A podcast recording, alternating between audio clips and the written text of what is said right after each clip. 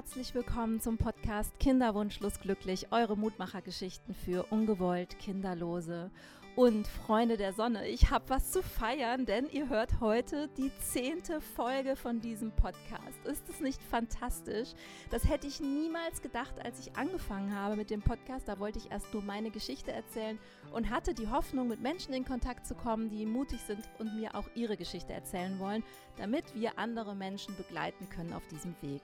Und heute ist es schon die zehnte Folge und ich freue mich wahnsinnig und habe mir tatsächlich selbst auch ein kleines Geschenk gemacht, denn ich habe mir jetzt einen echten Profi an meine Seite geholt. Ich habe nämlich sehr, sehr viele Fragen auch geschickt bekommen und die kann ich sicherlich auch menschlich beantworten, aber fachlich brauche ich definitiv da auch jemanden an meiner Seite. Und dazu habe ich mir eingeladen Katrin Steinke.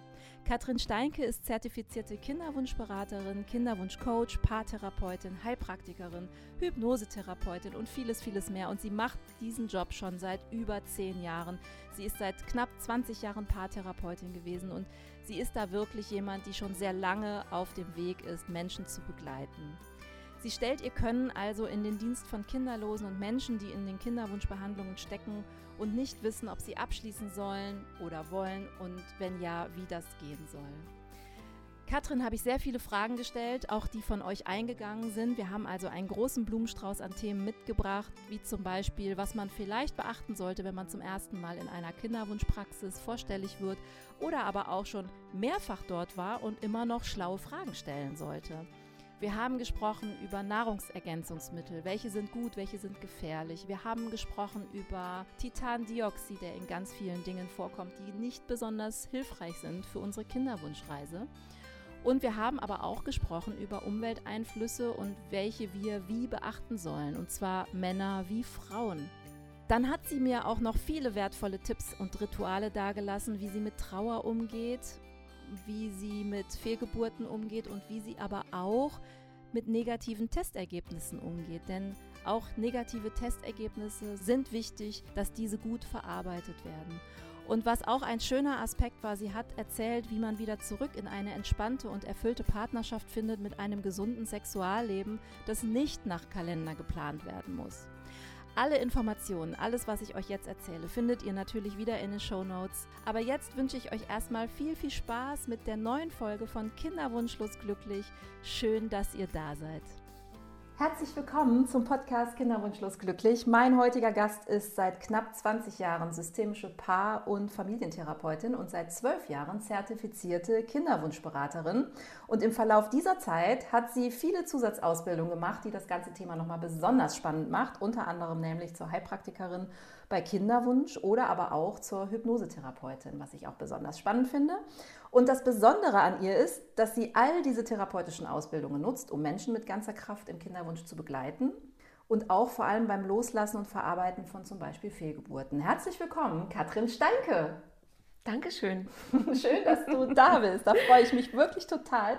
Ja. Weil du hast ja selber auch eine Fehlgeburt erlebt und du hattest selber einen unerfüllten Kinderwunsch. Also du hast eine Tochter, die ist schon erwachsen und dann wolltest du ein zweites Kind und das genau. hat dann leider nicht geklappt und da hast du ganz, ganz viel ausprobiert und warst auch im Ausland. Aber das wollen wir heute gar nicht so tief thematisieren, weil ich bin froh, dass wir jetzt heute mal so eine richtige Expertin haben in Sachen Coaching, Heilpraktiker, Wesen und deswegen freut es mich wirklich total, dass ich dir mal ganz viele Fragen stellen darf, die bei mir nämlich manchmal so in der Community auftauchen. Sehr, sehr gerne. Hau raus. Fang deine Fragen. genau. Ja, du hast deine Praxis, die wirklich übrigens wunderschön ist. Wir sitzen hier gerade mit viel Abstand, geimpft genau. und getestet, aber auch mit viel Abstand in Berlin, in Schöneberg, in einem Altbau. Und du hast schon sehr, sehr lange ähm, Erfahrung auch als Coach und deswegen stelle ich dir einfach mal direkt die erste Frage. Was sind denn so die Top drei Themen, mit denen Frauen oder Menschen zu dir kommen in mhm. Sachen Kinderwunsch? Also die allererste Frage ist meistens, was kann ich noch tun, um meine Fruchtbarkeit zu verbessern? Ganz, ganz häufig. Die zweite Frage ist ganz häufig, was kann ich tun, um meine Angst zu überwinden vor dem nächsten Versuch, wenn es schon eine Fehlgeburt gab, mhm. wenn IVF und ICSI dreimal nicht funktioniert hat. Also dieses, ne, wenn es im Kopf irgendwie immer enger wird und dann zu sagen, ich möchte doch wieder mit dieser Grundgelassenheit in den nächsten Versuch gehen. Und das Dritte vielleicht auch noch, dass Frauen mich fragen, habe ich vielleicht einen Knoten im Kopf? Also gibt es da irgendwie eine psychische Blockade, warum ich nicht schwanger werde und der Rest der Welt irgendwie sofort? Was ist denn dann der erste Schritt, den du mit den Frauen oder mit den Männern gehst, die in deine Praxis kommen? Eigentlich mehr Frauen als Männer hm. wahrscheinlich schon, ja, ja. ne? Ja. Also was ist denn dann der erste Schritt, den du mit diesen Menschen gehst? Ähm, also erstmal klar frage ich, was führt dich her? Um zu gucken, wo steht die Frau? Die, also jede Frau steht ja woanders. Meistens kommen natürlich Frauen, die schon irgendwie in Kinderwunschbehandlung sind. Die kommen ganz oft nicht hierher, weil sie sagen, ach, ich interessiere mich dafür kannst du mich mal so ein bisschen informieren und aufklären, sondern das ist eher, oh Katrin, wir haben schon drei Xis oder ich hatte schon eine Fehlgeburt oder wir überlegen uns einen Klinikwechsel. Also da ist meistens schon so ein Stück Weg gegangen. Und dann frage ich natürlich auch, wo stehst du gerade? Was brauchst du gerade? Was drückt dich eigentlich am meisten? Weil ich möchte auch nicht jeden mit all meinen Themen, du hast ja gesagt, ich, klar, ich bin Heilpraktikerin, ich bin aber auch Hypnotherapeutin und nicht jede braucht alles. Also ich muss ihr jetzt nicht sagen, und übrigens, wir gucken uns erstmal deine Ernährung an und dann kümmern wir uns um deinen Verlust, sondern da frage ich schon, was brauchst du eigentlich? Kommen eigentlich auch Paare zu dir? Ja. Auch. Ja. Und ist da der Unterschied zwischen Männern und Frauen in ihren Fragestellungen unterschiedlich? Ah, zum Teil. Also das ist immer so ein, ich glaube, das ist so ein Klischee, dass man Männer immer erstmal überzeugen muss. Ich habe auch in meiner Zeit, in der ich, ich mache das ja schon einige Jahre, gibt es tatsächlich auch Männer, deren Kinderwunsch größer ist als der Kinderwunsch der Frau, die dann eben sagen, ich weiß gar nicht, wie ich sozusagen meine Frau überzeugen soll, jetzt vielleicht auch mal den Beruf mm, mehr an die Seite zu stellen oder kürzer zu treten, weil da der Kinderwunsch bei den Männern vielleicht eher ausgeprägt ist. Oder aber die eine Frau suchen, weil sie sagen, ich würde gerne sozialer Vater werden, also Co-Parenting, und sich äh, fragen, wo finde ich denn jetzt hier quasi die passende Single-Frau für meinen Wunsch, Vater zu werden, weil ich finde keine Partnerin. Aber wenn halt Paare kommen, klar, also ganz, ganz häufig geht es auch darum, ähm, wie fangen wir an, oder wenn es, wenn es klar ist, dass es ein schlechtes Spermiogramm beim Mann gibt, dann geht es manchmal eben auch darum, diesen Diagnoseschock zu überwinden, wo ganz häufig kommt dann so reflexhaft auch, dass die Männer sagen, naja, sie hätte sich ja jetzt auch jemand anderen suchen können. Was Frauen aber nicht wollen. Die wollen sich keinen anderen suchen. Und dann eben zu gucken, okay, wie, wie, wie ist es vielleicht doch möglich, ein gemeinsames Kind zu kriegen? Also sei es über eine These, also wo dann Spermien noch aus dem Hodenmaterial gewonnen werden oder eben über eine Samenspende, über eine Samenbank. Und da gibt es ja tausend Themen, die vorher natürlich auch in den Köpfen der Männer, aber auch Frauen umhergeistern, im Sinne von, naja, wird er dieses Kind überhaupt lieben können, wenn es vielleicht von der Samenbank stammt. Mhm. Und von daher, also Männer und Frauen oder Paare, die bringen tausend Themen mit und das ist ja auch immer spannend. Also ich weiß nie, wenn jemand in meinem Raum sitzt, was sozusagen in dieser Stunde auf mich zukommt. Das ist ja total spannend. Ich habe auf deiner Webseite was gelesen, was ich sehr interessant fand. Das war das Thema Samenspende. Da bist mhm. du zertifiziert mhm. zur Beratung. Mhm. Wie mhm. funktioniert das?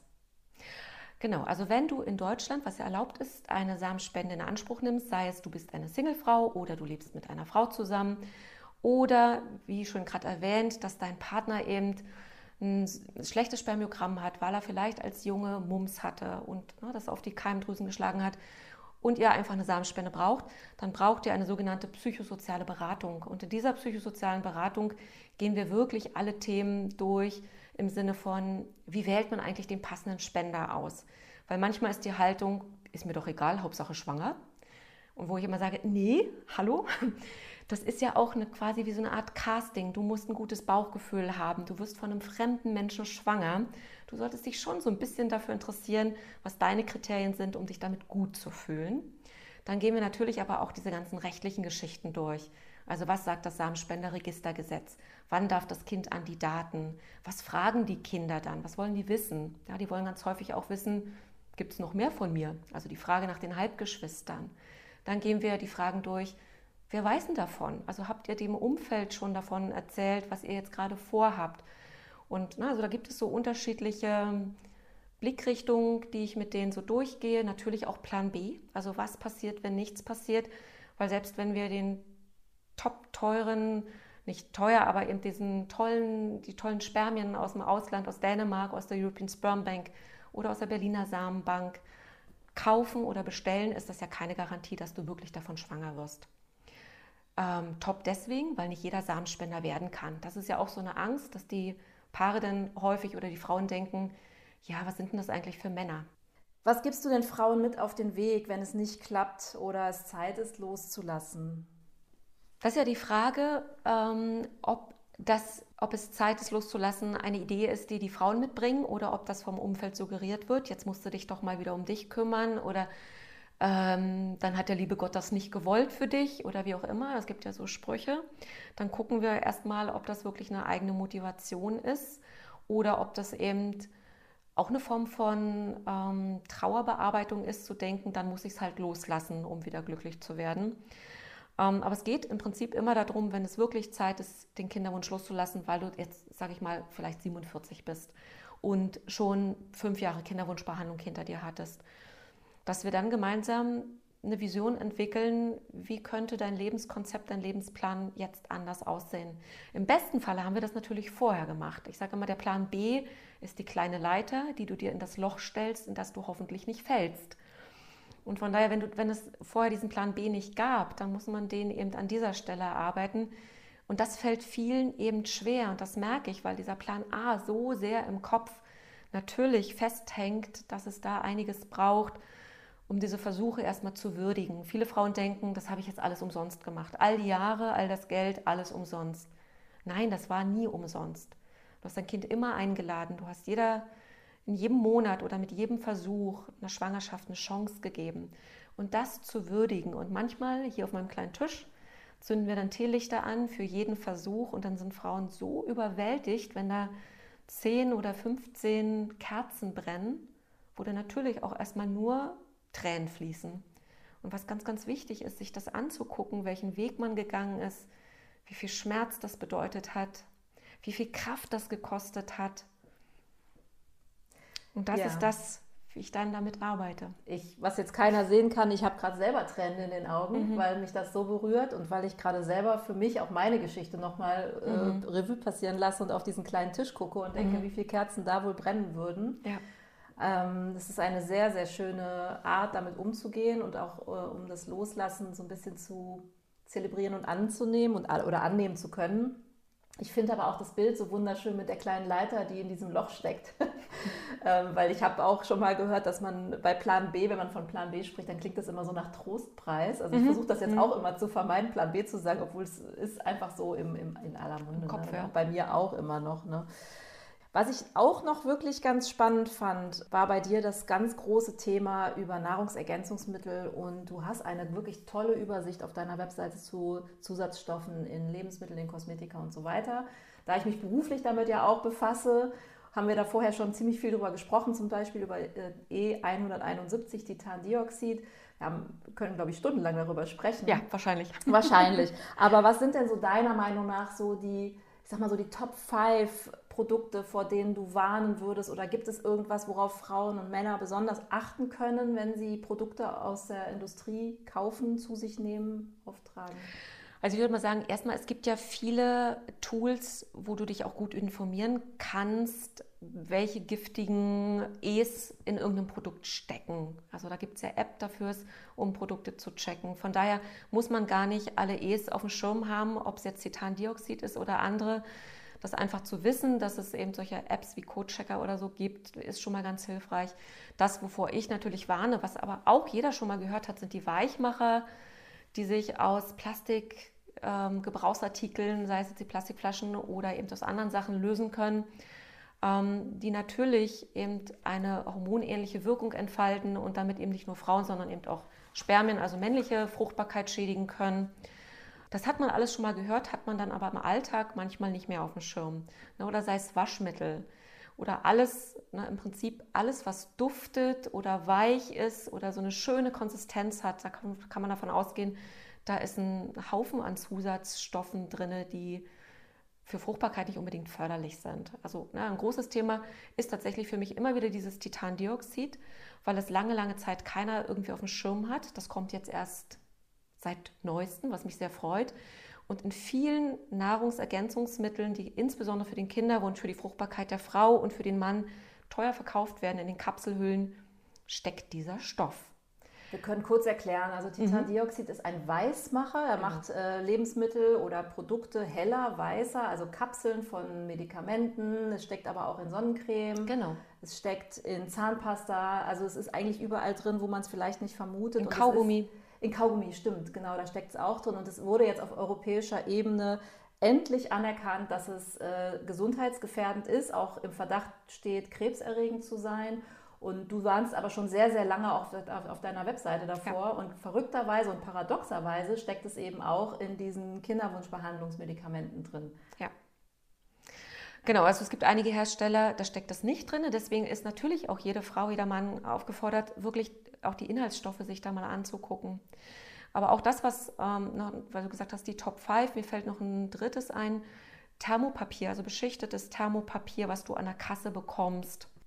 Das ist ja ne, eine dermale Aufnahme von diesen aufgedampften, aufgedampften Stoffen, die auf diesem Thermopapier, was eigentlich erstmal diese Tinte haltbar machen soll, die unglaublich giftig sind. Also es geht so in die Richtung wieder Weichmacher und wo ich auch jeder quasi eine Kinderwunschfrau, jedem Mann empfehlen würde, ihr müsst den Kassenbon nicht mitnehmen. Den könnt ihr auch da lassen, fasst den bloß nicht an. Also wir nehmen auch manchmal Stoffe ja. sozusagen über die Haut natürlich auf, weil das ist ein großes Kontaktorgan. Das ist uns gar nicht so bewusst. Das ist nicht nur das, was wir in den Mund reinstecken, sondern eben auch Dinge, die wir auf die Haut schmieren. Ne? Kosmetik. Parfums sind da so ein Thema. Ähm, Deos war ganz lange das Thema ne? mit diesen Aluminiumsalzen. Mhm. Aber jetzt natürlich auch diese Thermopapiere. Was hältst du denn von Nahrungsergänzungsmitteln? Kommt drauf an. Also nicht in jedem Falle, sondern dann, wenn es fehlt. Ich rate oder empfehle ja auch auf der Webseite immer, wirklich einen Bluttest zu machen. Sei es jetzt bei den, gerade bei den fettlöslichen Vitaminen, Vitamin D, da sollte nicht jeder einfach so fröhlich vor sich hin supplementieren, sondern wirklich zum Hausarzt gehen, 30 Euro ausgehen, ausgeben, um seinen Vitamin D-Status zu bestimmen. Ähm, für den Kinderwunsch werden ja häufig eben diese Komplexmittel empfohlen, wo so die ganzen B-Vitamine drin sind. Also die Folsäure ist ja auch ein B-Vitamin, wo dann auch ein bisschen Magnesium, Selen und Zink drin ist.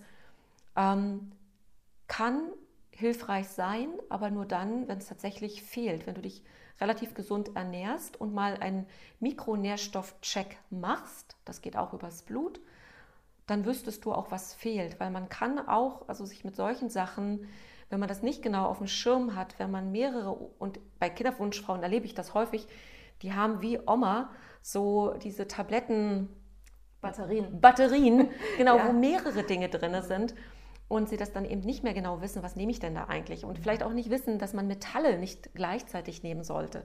Oder wenn man Schilddrüsenmedikamente nimmt, dass es einen zeitlichen Abstand braucht, ne? sondern sie lesen ganz viel in den sozialen Medien und denken, ach, die nimmt das, dann nehme ich das auch. Und das ist gut besprochen und gut beworben, dann nehme ich das auch noch. Aber viel hilft nicht viel sondern kann natürlich auch gravierende Nebenwirkungen haben. Du hast auf deiner Seite stehen, dass du auch einen Blick auf diese Blutwerte mhm. wirfst. Mhm. Gilt das auch für diese Nahrung, also für diese ja. Ernährungs-, weil ich war mir jetzt gerade nicht ganz sicher, ob es auch so ähm, die anderen äh, Untersuchungsergebnisse betrifft oder aber du machst das auch für die Ernährungsberatung. Auch für die, also ich bin ja sozusagen, ne, also als mein Heilpraktikerinnen-Auge schaut da drauf und die guckt sich natürlich an, wie sieht dein Blutbild aus, also die roten Blutkörperchen, wie sieht dein Immunsystem aus, wie sieht deine Schilddrüsenwerte aus. Also so in Gänze gucke ich mir schon an, weil Blut lügt nicht.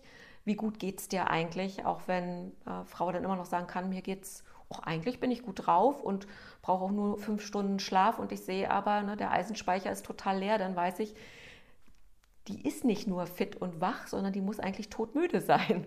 Ne, oder die Schilddrüse ist in der Unterfunktion. Also ich sehe schon auch anhand des Blutes, wo tatsächlich was fehlen könnte.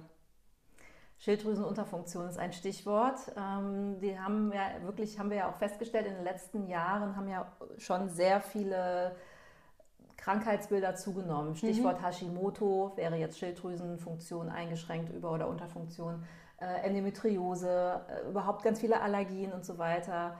Führst du das auch auf die Umwelteinflüsse zurück oder die Nahrungsveränderungen? Zum Teil schon. Also gerade bei diesen Sachen wie Endometriose sagt man ja, ähm, da weiß man gar nicht genau die Ursachen, aber es gibt so unterschiedliche Richtungen, in die man blickt, was Endometriose mit bedingt und mit fördert, weil es eine entzündliche Erkrankung und alles, was sozusagen über die Ernährung, wo du weißt, dass es ein entzündliches Potenzial hat, eben wie Zucker, Süßstoffe, Weißmehle, die füttern natürlich eben solche entzündlichen Erkrankungen. Dazu gehört auch Hashimoto ne, als Autoimmunerkrankung. PCO wäre auch sowas polyzystisches, polyzystische Ovarien, ähm, geht ganz oft einher mit einer Insulinresistenz oder einer Insulinsensitivität der Zelle.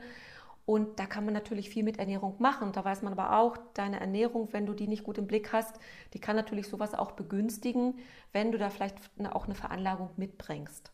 Das ist ja ganz oft so, dass es manchmal auch, ähm, ne, wenn man dann in die Familie, in die Geschichten, in die Vorgeschichten schaut, was, wie ging es deiner Mutter mit der Fruchtbarkeit, wie ging es deiner Oma, das ist eher die systemische Therapeutin, die sich dann für die Familie interessiert in mir, ähm, dann zeigt sich da manchmal auch schon so eine gewisse Neigung für bestimmte Krankheitsverläufe, wo man, ne, also ob es eher eine entzündliche Geschichte ist oder eher eben ähm, was anderes in die Krebsrichtung geht, wo man dann vielleicht auch ein bisschen was ableiten kann. Aber ja, gebe ich dir recht, Umwelteinflüsse sind ein Thema, die nehmen ja gerade in Großstädten, wir sind alle den Umwelteinflüssen wie Feinstaub, wie ne, Chemikalien, Pestiziden und so weiter ausgesetzt.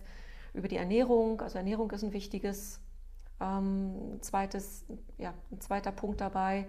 Lebensstilfaktoren, also wie lange hast du die Pille genommen, mhm. wie gehst du sonst mit Medikamenten um, ähm, wie ist sonst so auch dein Lebensrhythmus, wie viel schläfst du, wie ist dein, deine Work-Life-Balance, also mhm. ne, wie gehst du mit deinem Stress um, weil das führt ja auch dazu, dass dein Körper, der packt das eine ganze Weile weg, aber irgendwann das schwächste Glied in deinen Körperfunktionen wird dann irgendwann eine Störung produzieren. Und das kann natürlich dann eben auch sowas sein, was die Fruchtbarkeit mit beeinträchtigt.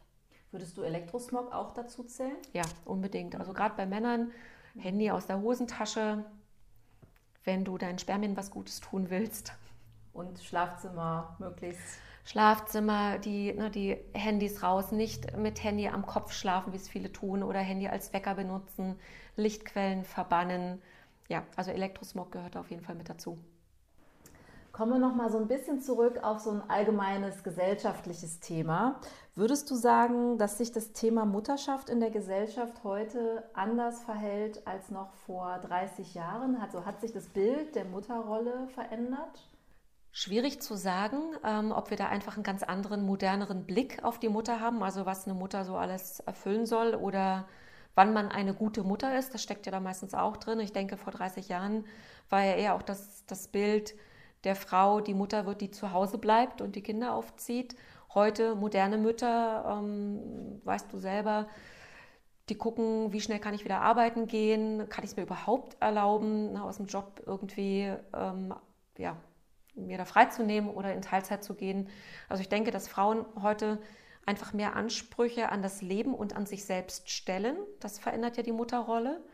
Zum anderen durch das, ne, unsere Ausbildungsgänge, die immer länger werden. Also Schulzeiten werden immer länger, Ausbildungsgänge werden immer länger und Frauen wollen sich eben auch weiter qualifizieren. Und Frauen wollen sich unbedingt auch erst sicher fühlen, bevor sie Familie gründen. Das ist ganz häufig ein Thema, dieses, ne, solange ich noch in Ausbildung war, habe ich verhütet, weil da konnte ich mir das nicht vorstellen, Mutter zu werden. Also die wollen eben auch ein sicheres Nest bauen mhm. und wollen den sicheren Partner haben und wollen eben auch nicht mehr das Praktikumsverhältnis. Also Frauen, glaube ich, mhm. denen geht es dann auch viel darum, sich sicher im Leben zu fühlen, um dann Familie zu gründen. Und das dauert einfach so mhm. seine Zeit und das hat sich garantiert verändert in den letzten 30 Jahren. Sicherlich auch das Gefühl, auf den eigenen Beinen stehen zu können. Ne? Ja, unbedingt. Unabhängig. Also unabhängig der, Mann, der einen versorgt, das ist, glaube ich, auch ein überholtes Lebensmodell, was es sicherlich immer noch geben wird. Aber ähm gerade weil viele Frauen mittlerweile ja auch oder immer mehr auch Solomama werden wollen. Und das sind ja meistens Frauen, die wirklich eine gute Ausbildung haben und die dann erst quasi diesen Wunsch zu sagen, ich werde jetzt Solomama mit Mitte, Ende 30 dann ja auch in die Tat umsetzen. Mhm. Das Spannende ist ja jetzt in dem Zusammenhang, dass die Kinderlosigkeit ja deutlich zunimmt. Wie nimmst du das wahr, so in deiner Praxis? Weißt du, woher ja, das kommt?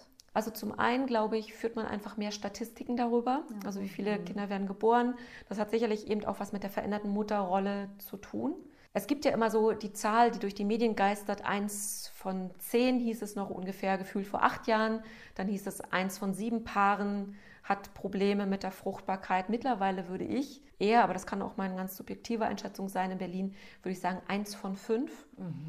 weil wow. tatsächlich auch, ähm, auch immer jüngere Paare Probleme mit ihrer Fruchtbarkeit kriegen. Sei es, dass Frauen einen niedrigen AMH-Wert haben, also dass die Eizellreserve mhm. niedrig ist und man weiß, okay, da bleibt nicht mehr viel Zeit für die vorhandenen Eizellen, um schwanger damit zu werden dass die Spermiogramme schlechter werden, auch bei jungen Männern, was eben mit diesen Umwelteinflüssen zu tun hat. AMH-Wert, nur mal ganz kurz zur Erklärung, ist das Anti-Müller-Hormon. Das ist das Anti-Müller-Hormon, mhm. was sozusagen Auskunft darüber gibt, wie hoch die ovarielle Reserve ist. Das sagt aber nichts über die Qualität deiner Eizelle. Selbst wenn dein AMH-Wert super ist, heißt das nicht, ob die Eizelle wirklich tippitoppi in Ordnung ist und sich befruchten lassen kann. Ja, und die Kinderlosigkeit. Aber ich glaube, dass es auch etwas damit zu tun hat, Vielleicht sind wir Frauen auch wählisch, äh, wählerischer geworden, wann wir eine feste Beziehung eingehen. Das ist ja auch oftmals in diesem, in diesem Bild im Kopf von, wenn ich Frauen frage, wie, wie ist denn das gekommen, dass du jetzt Solo-Mama wirst?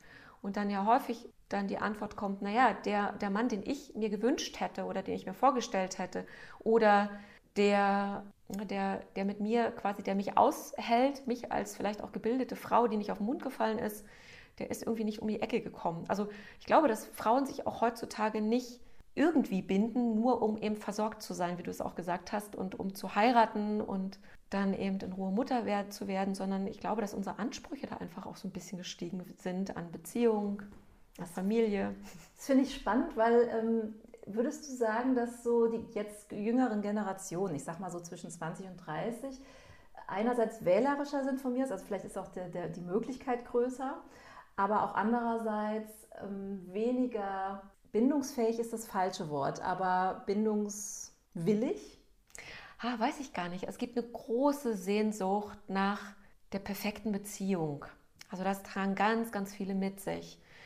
Und es ist aber ganz schwer zu definieren, was erwarte ich denn dann? Also wie stelle ich mir Beziehung vor, wo ich denke, hm, die trägt mich über die nächsten 30, 40 Jahre. Aber diese Sehnsucht haben ganz, ganz viele nach, ach, na, ich wünsche mir einen Mann und dann kriegen wir zusammen, ähm, dann kriegen wir Kinder und dann ziehen wir meinetwegen auch aufs Land. Das muss vielleicht auch gar nicht sein, aber in netten Kiez. Also diese Sehnsucht ist schon sehr verbreitet, aber vielleicht dann aber auch diese Kriterien, die man dann ansetzt, ja, aber wer passt eigentlich zu mir? Das ist so die Paartherapeutin in mir. Wie füttert und pflegt man eine gute Beziehung? Da gibt es kein, ja, nicht wirklich ein Rezept, sondern ne, das ist, ich sag mal, das ist das Unsichtbare zwischen zwei Menschen, was gut gepflegt werden will. Und das lernen wir nicht. Wir haben das Vorbild für unsere Eltern und entweder ist das ein gutes Vorbild oder ein nicht erstrebenswertes Vorbild. Und dann macht jeder seine eigenen Erfahrungen und bastelt da so ein bisschen rum und landet dann vielleicht auch in der Paartherapie weil man dann sagt, oh, irgendwie habe ich mir das ganz anders vorgestellt. Aber über diese Vorstellung zu reden, glaube ich, haben wir nicht gelernt oder sie uns erstmal bewusst zu machen, was habe ich denn eigentlich für ein Bild von Beziehung? Hat da vielleicht auch die jetzige Zeit mit zu tun, dass alles sehr schnelllebig, sehr per auf Perfektionismus getrimmt ist? Das kann schon sein. Also wir sind ja umgeben von Bildern. Wir sind umgeben von tollen Insta-Fotos und allem Möglichen wo wir denken, ach Mensch, die führen das perfekte Leben und die sehen immer so glücklich aus. Das ist aber immer nur eine Momentaufnahme. Und ich glaube, dass ne, Perfektionismus wirklich eine Falle ist, dich kreuzunglücklich zu machen. Mhm. Es trennen sich ja auch viele Paare in der Kinderwunschbehandlung oder durch die Kinderwunschbehandlung, weil sie eben der Belastung nicht mehr standhalten können oder wollen. Wann würdest du sagen, jetzt müsst ihr mal über euren Beziehungsstatus nachdenken? Ja, ich denke, dass es für die meisten wirklich Momente in der Behandlung gibt, die schwierig sind. Und zwar dann immer, wenn es darum geht, quasi getrackt Sex zu haben.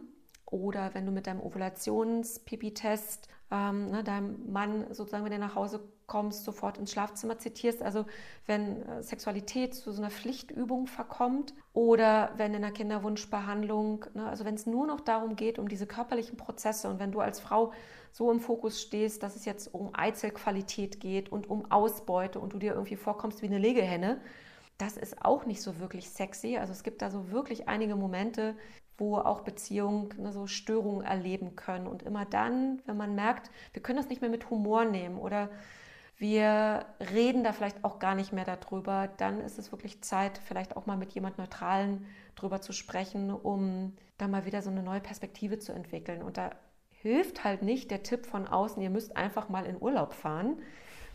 Ja, das sollte man auch tun, um wirklich mal wieder so ein bisschen loszulassen. Aber das ist oft zu kurz gedacht. Also das löst nicht alle Probleme.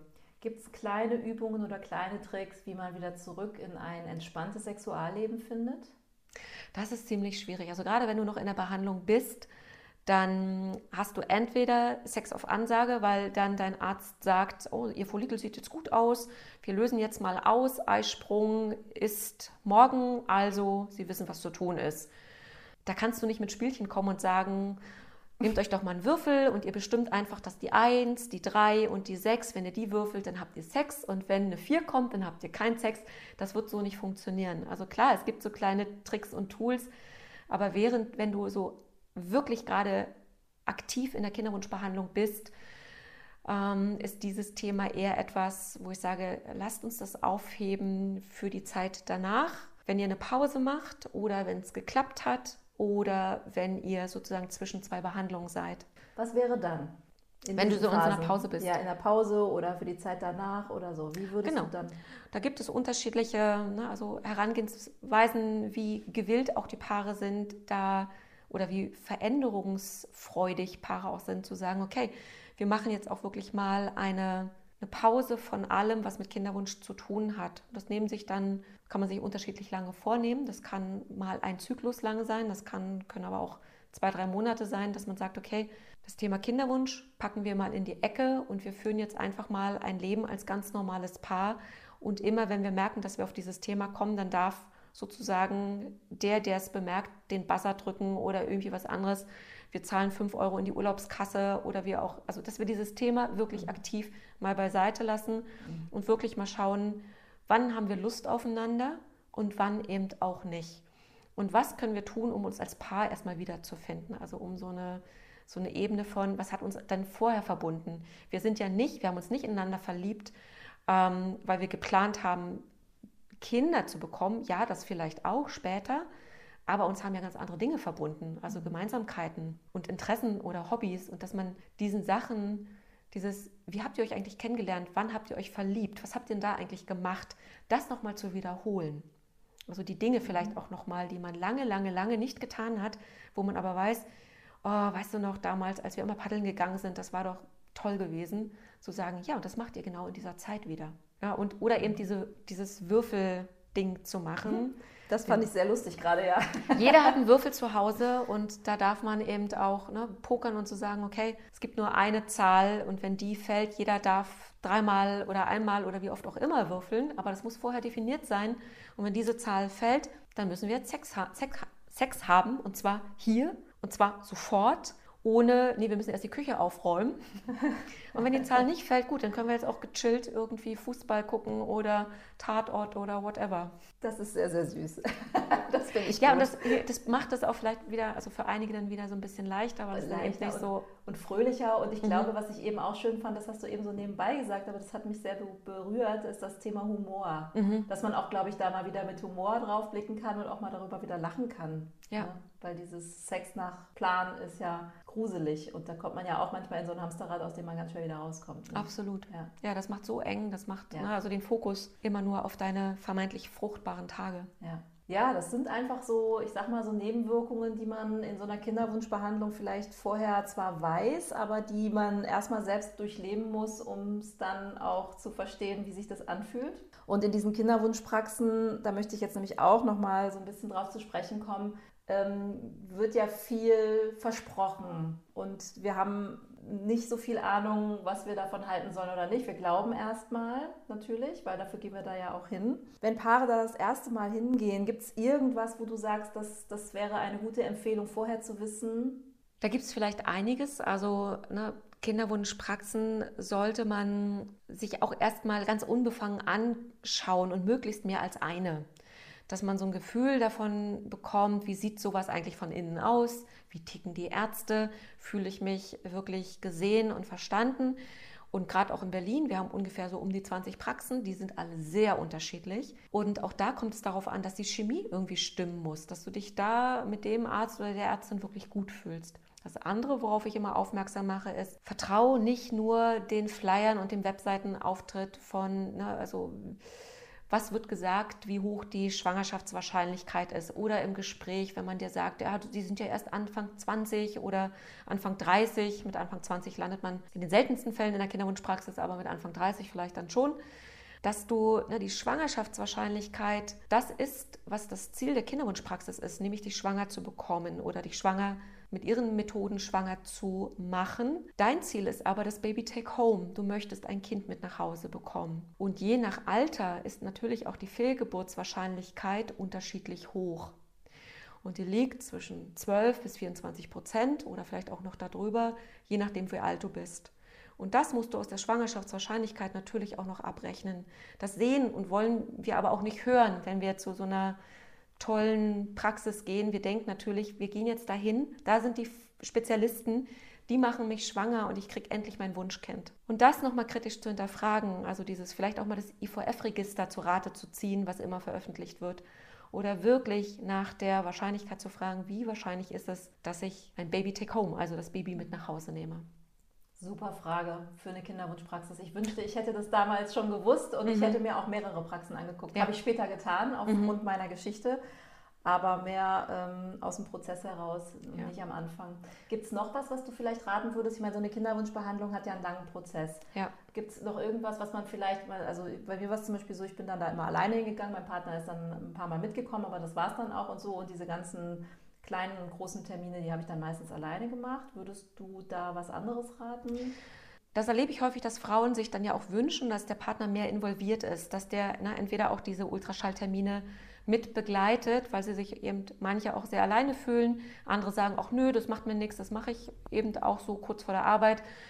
Da ist ja jeder auch anders gestrickt, was Männer definitiv übernehmen könnten, was Frauen super schwer fällt, das weißt du vielleicht auch noch, ist der Anruf nach dem Transfer ja. im Labor, nach dem, ne, also nachdem dem der Bluttest gewesen ist, schwanger oder nicht schwanger. Ja. Und das kann entweder eine vertraute Person für dich übernehmen oder der Mann, aber das musst du nicht auch noch selber machen, die du dann vielleicht noch hormongeflutet bist nach so einer IVF oder ICSI-Behandlung.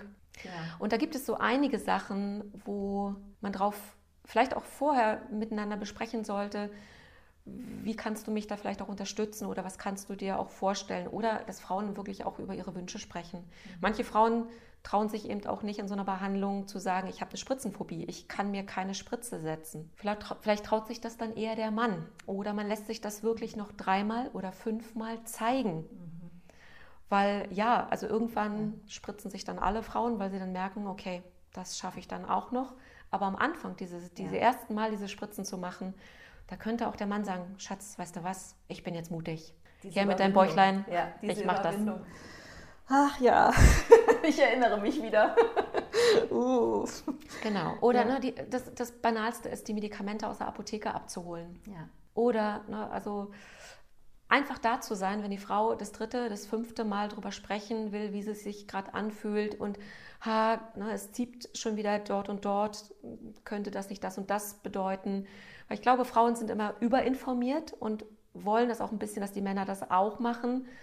Männer sind eher dann eben in der, ich sage, nenne das immer, das ist so eine, ähm, quasi, man muss sich das so vorstellen, die sind nicht symmetrisch, sondern die sind eher kompatibel. Die sind meistens dann auf dem Pol zu beruhigen, Schatz, das wird schon, ich mache dir jetzt erstmal einen Tee. Das ist ja auch ganz gut, wenn einer so ne, auf dieser positiven, beruhigenden Position bleibt. Aber manchmal brauchen auch Frauen, dass der Mann dann auch sagt, gut, das lese ich mir jetzt auch durch, ich informiere mich auch, dass das ja auch was Beruhigendes haben kann. Und nicht immer nur dieses, das wird schon, wo Männer sich vielleicht manchmal drauf zurückziehen. Mhm. Da geht es hauptsächlich auch, ne, gerade wenn du in Kinderwunschbehandlung bist, es gibt tausend und eine Zusatzuntersuchung, die du machen kannst. Ja. Es gibt tausend und eine äh, Zusatzleistung, ähm, die du buchen kannst. Und da sind Frauen oftmals ziemlich verloren, Brauche ich das jetzt auch? Brauche ich Scratching? Brauche ich Embryo-Glue? Sollte ich jetzt auch noch einen ERA-Test machen? Und wo der Mann natürlich nicht wirklich hilfreich ist, weil er, der kann nicht raten, aber der kann zumindest sich auch erstmal informieren, was meint meine Frau damit. Und wenn zwei darüber ähm, sprechen, kriegt man dann vielleicht auch schon so als Paar zumindest ein Gefühl, brauchen wir das? Fühlt sich das für uns richtig und stimmig an? Und wenn, ich, wenn sie das dann immer noch nicht wissen, dann könnte auch der Mann sagen, weißt du was, ich mache nochmal einen Termin beim Arzt oder bei so jemandem wie mir und wir sortieren das einfach nochmal, ob wir all diese Zusatzinformationen oder Untersuchungen brauchen oder ob wir all, im Prinzip also an Diagnostik schon alles ausgeschöpft haben. Und na klar, man sucht ja immer weiter, man versucht immer herauszufinden, woran liegt es denn. Mhm. Ganz häufig, das, was ich häufig höre, ist, Frauen sagen, ja, bei mir wurde immer gesagt, meine Embryonen sind doch super. Warum nisten die sich denn nicht ein, wenn die doch so super sind? Wo ich immer sage, ja, weil das kein kausaler Zusammenhang ist, dass wenn die super sind, dass es auf jeden Fall eine Einnistung gibt, mhm. sondern da na, muss eben wirklich in dem Moment auch in der Gebärmutter alles stimmen. Also auch da muss die Chemie zwischen Gebärmutter und Embryo stimmen. Mhm. Die müssen den richtigen Zeitpunkt erwischen. Ne, also da gibt es so viele Sachen, die wir auch bis, noch nicht bis ins kleinste Detail erforscht haben, um wirklich dafür zu sorgen, dass ein transferierter Embryo sich auf jeden Fall einnistet.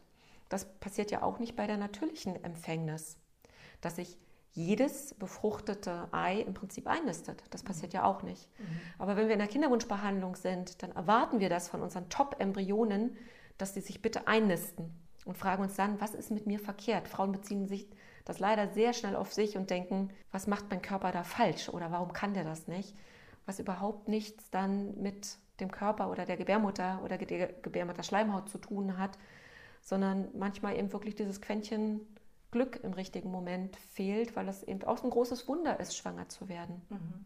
Selbst in der Kinderwunschbehandlung. Das ist immer wieder was, was wir betonen wollen, auch, dass es immer noch ein Wunder ist, dass ja. es immer noch was Besonderes ist, weil ich glaube, dieses Gefühl, was wir ja auch alle kennen, bei allen klappt es nur, bei mir klappt es nicht, mit mir stimmt was nicht, das kommt ja dann einfach automatisch irgendwann hoch. Vor allen Dingen, wenn es dann auch so lange nicht klappt oder unterm Strich, dass man ungewollt kinderlos bleibt und dann dieser Prozess des Akzeptierens und Annehmens. Ich finde gerade das Gespräch so hilfreich, auch nochmal für alle, nochmal so, so offen zu sein, sich Hilfe zu holen. Also auch mit einem Kinderwunschcoach zum Beispiel zu sprechen oder mit einer Kinderwunschberaterin, so wie mit dir. Weil ich glaube, das ist so dieser Mut, der uns dann manchmal fehlt. Man ist so in seinem Tunnel und so in dieser Kinderwunschbehandlung drin, dass darüber hinaus irgendwie Kapazität für noch weitere Gespräche und Informationen auf der Strecke bleiben. Und kann ja tatsächlich vorkommen, dass man eben kinderlos bleibt. Und dann finde ich das wirklich einen guten Weg, nochmal so ein bisschen zu reflektieren mhm. und, und auch mit sich selber und mit seinem Körper auch Frieden zu schließen. Ne? Unbedingt, das ist so wichtig. Also da rauszukommen aus diesem Druck, den man sich selber macht, zu denken, ich habe mir solche Mühe gegeben, warum klappt das nicht? Also raus aus diesem ja. Leistungsgedanken, genau. dass wenn du alles richtig machst, musst du doch am Ende belohnt werden. Das sind wir so gewohnt, das, das haben wir so, so gelernt. Gewohnt. Wir ja. kriegen nur Belohnung, wenn wir uns angestrengt haben. Mhm. Und das ist das einzige oder eines der wenigen Dinge, da kannst du dich anstrengen, wie du willst.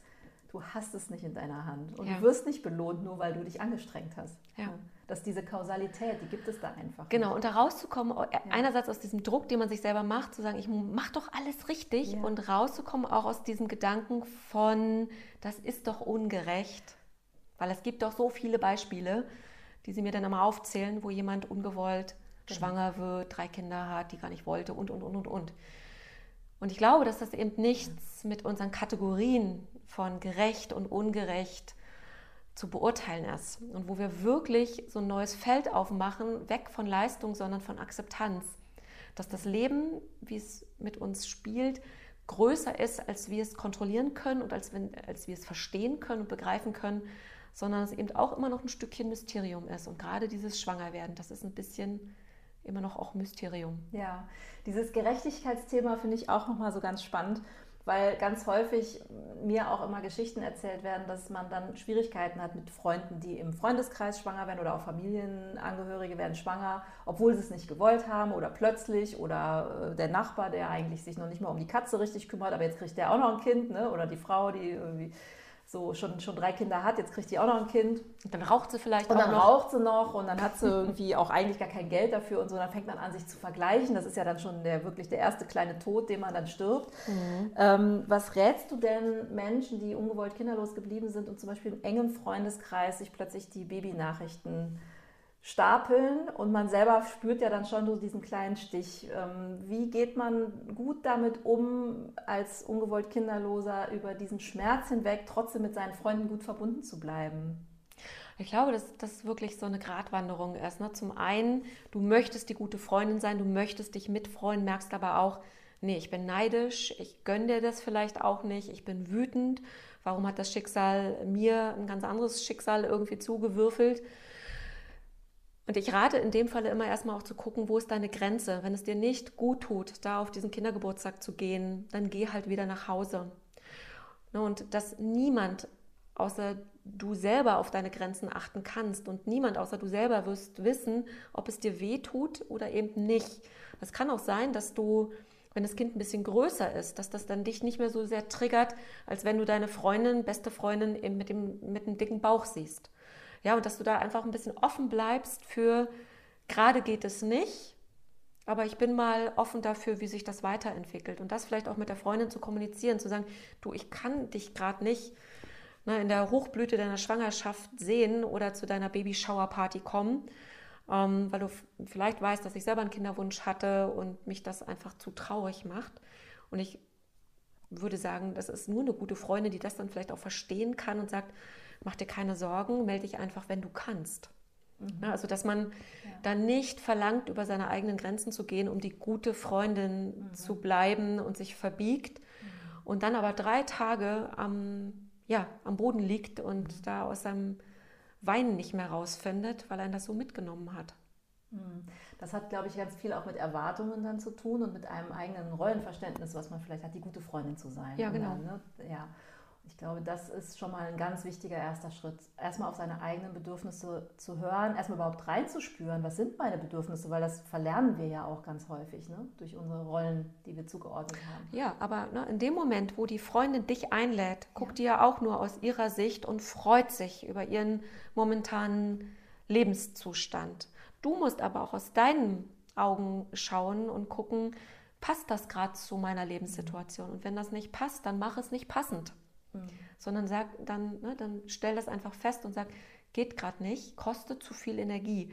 Und das kennt ja jeder. Es gibt Menschen, die treffen wir, da sind wir danach total aufgeladen und haben noch mehr Energie. Und dann gibt es Menschenbegegnungen, wo wir danach völlig platt und fertig sind. Und wenn du das spürst, mhm. stell das für dich fest und dann geh einfach nach einer halben Stunde oder geh gar nicht hin mhm. und sag, dass das gerade für dich zu viel Kraft kostet. Mhm. Das ist dein einzigartiges Leben und du bist dafür verantwortlich. Mhm. Also auch ein Thema der Kommunikation. Der Ehrlichkeit sich selbst gegenüber auch. Ja. Also sich das erstmal einzugestehen, wie du gesagt hast, nicht den Erwartungen zu entsprechen, die gute Freundin sein zu müssen. Ja. Trauert man eigentlich in Kinderwunschphasen unterschiedlich? Gibt es Unterschiede, ob es das erste Kind gewesen wäre oder das zweite, dritte, vierte Kind, was nicht kommen will? Ich glaube, dass man da so künstliche Unterschiede macht. Also ich kenne ja viele Frauen, ähm, natürlich die meisten, die sagen, ich warte immer noch auf das erste Kind und ich möchte endlich gerne schwanger werden und ich möchte, selbst wenn ich es verliere, ich möchte endlich einmal schwanger sein. Da ist die Trauer, wenn das Kind nicht kommt, für die meisten von außen super verständlich, weil man weiß, die hat sich sehr, was sehr gewünscht, ist nicht im Leben eingetreten, der nehmen wir die Trauer ab. Genauso groß ist aber auch die Trauer, wenn das zweite Kind nicht kommt oder das manchmal auch das dritte Kind nicht kommt. Und das mag sich vielleicht komisch anhören, aber auch diese Frauen, die haben sich auch dieses zweite Kind als ein nicht noch ein Kind gewünscht, sondern ich wünsche mir dieses Kind, dieses zweite, weil ich vielleicht mit dem ersten, keine Ahnung, mitten im Studium war oder weil die Schwangerschaft schwierig war und ich möchte endlich mal eine unbesorgte Schwangerschaft erleben oder weil, also es gibt tausend Gründe, warum Sie sagen, na, ich wünsche mir so sehr dieses zweite Kind. Manche sagen auch, weil dann erst meine Familie vollständig ist, weil sich das so unvollständig anfühlt. Oder, oder, oder. Aber wenn auch dieses zweite Kind nicht kommt, fehlt mhm. ja auch was in diesem Lebenskonzept. Und da lebe ich diese Frauen auch als in der Trauer genauso betroffen und traurig, wo natürlich von außen der berechtigte oder vermeintlich berechtigter Einwurf kommt, ihr sei doch froh, du hast doch schon ein Kind. Du hast wenigstens schon mal diesen Schwangerschaftstest in der Hand gehabt, der positiv ja, war. Oder du hast, vielleicht ein Kind. Oder dein Körper kann es wenigstens, ja. das weißt du ja oder so. Ne? Ja. Das sind ja dann so diese Gedanken, die dann kommen. Ne? Trotzdem tut es weh. Ja. ja. Ich werbe da auch sehr um Verständnis und um Solidarität, weil ich glaube, mhm. es gibt nicht das eine oder das andere Nein. schlimmere Schicksal. Eben. Also, ne, wir wollen jetzt nicht Konkurrenz, wer hat das schlimmere Schicksal Nein. und kriegen dafür die Goldmedaille. Was ich dich gerne fragen möchte, weil du gerade auch als Therapeutin da so toll im Thema bist.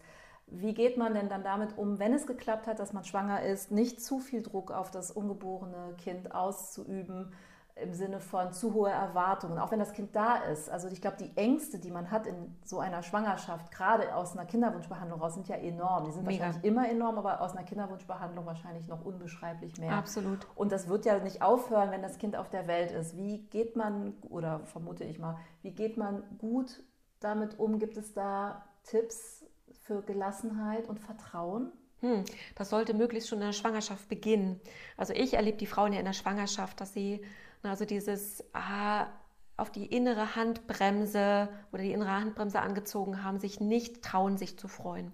Und ich immer frage, was muss dein Kind dir noch beweisen, damit es sich lohnt, dass du dieses Kind bemerkst, dass du es siehst und liebst und annimmst und dich bitte ab dem ersten Tag deines positiven Schwangerschaftstests freust, egal wie lange es bleibt, denn dein, dieses Kind hat es verdient.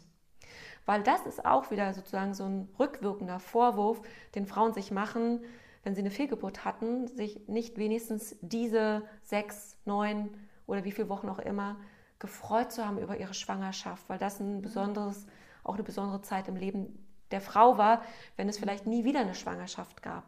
Aber eben rauszukommen, dieses, aha, ich warte jetzt erstmal auf die zwölfte Woche, dann warte ich auf die Feindiagnostik. Also dein Kind muss immer wieder quasi eine Prüfung erledigen, um sich zu beweisen, dass es wert ist, dass du jetzt dieser Schwangerschaft trauen kannst.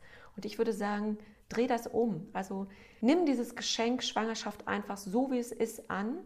Weil wenn man dir dein Kind in die Hand drückt, dann ist es auch das Allerschönste der Welt. Und von daher darf es auch ab dem ersten Moment das allerbeste und tollste Kind der Welt sein. Und du darfst dich wirklich vom ersten Moment an freuen, weil ne, mein Spruch ist immer, Präventiv trauern geht nicht. Du kannst nicht, selbst wenn dir das Allerschlimmste passiert und dein Kind wieder verloren geht, Fehlgeburt, Totgeburt, was auch immer, du kannst die Trauer nicht schon vorher erledigt haben, um dann zu sagen, ja, habe ich ja gewusst, dass es so ausgeht, berührt mich nicht mehr. Das wird nicht passieren. Du wirst am Boden zerstört sein, du wirst todtraurig sein. Deswegen darfst du, weil du ja nicht präventiv trauern kannst und das nicht möglich ist, darfst du dich natürlich vom ersten Moment an freuen. Das ist die zu dieser Situation passende Emotion und die sollten wir uns erlauben. Toll, ein tolles Schlusswort. Katrin, das war so toll. Ganz schnell noch ähm, zu deinen Angeboten. Wie kann man mit dir Kontakt aufnehmen? Wir werden natürlich alles in den Show Notes verlinken aber du machst auch Online-Beratung. Wer jetzt nicht aus Berlin kommt, kann natürlich trotzdem mit dir Kontakt aufnehmen. Absolut, richtig? ja. Und du hast auch eine, eine Frauengruppe, die sich regelmäßig anmelden kann. Also anmelden deshalb, damit die Gruppe nicht zu groß wird, damit richtig. auch jede, jede oder jeder zu, äh, zu Wort kommt. Nee, es ist eine Frauengruppe. Ne? Frauengruppe, ne? nur ah, Frauen. Also mhm. jede zu Wort kommt. genau. ähm, von maximale An, äh, Anmeldungen sind, glaube ich, zwölf. Mhm. Genau. Genau, es gibt Was? diese regelmäßige Frauengruppe online. Das ist einfach der Corona-Zeit geschuldet. Dann gibt es ja meine Kinderwunschhypnosen für die Begleitung der künstlichen Befruchtung oder natürlichen Empfängnis. Dann gibt es eben diese, diese ja, Kinderwunschberatung oder Coaching-Termine, sei es per Zoom oder hier in der Praxis in Berlin. Dann gibt es mein Endometriose-Seminar, was ganz großartig ist, weil es da wirklich ähm, ich mir vorher eine große Anamnese erstelle, um jede Frau in diesem Seminar auch gut begleiten zu können. Finden tut man mich auf der Webseite Kinderwunsch in Berlin, jeweils mit einem Minus. Man findet mich auf Instagram als Kinderwunsch Relax. Und ja, den Rest packst du einfach in die Show Notes. Ich packe es überall rein, auch auf Instagram, auf unsere Kanäle. Ich verlinke auch deine Kanäle und ich bedanke mich sehr für das tolle Gespräch. Danke dir, Susanne.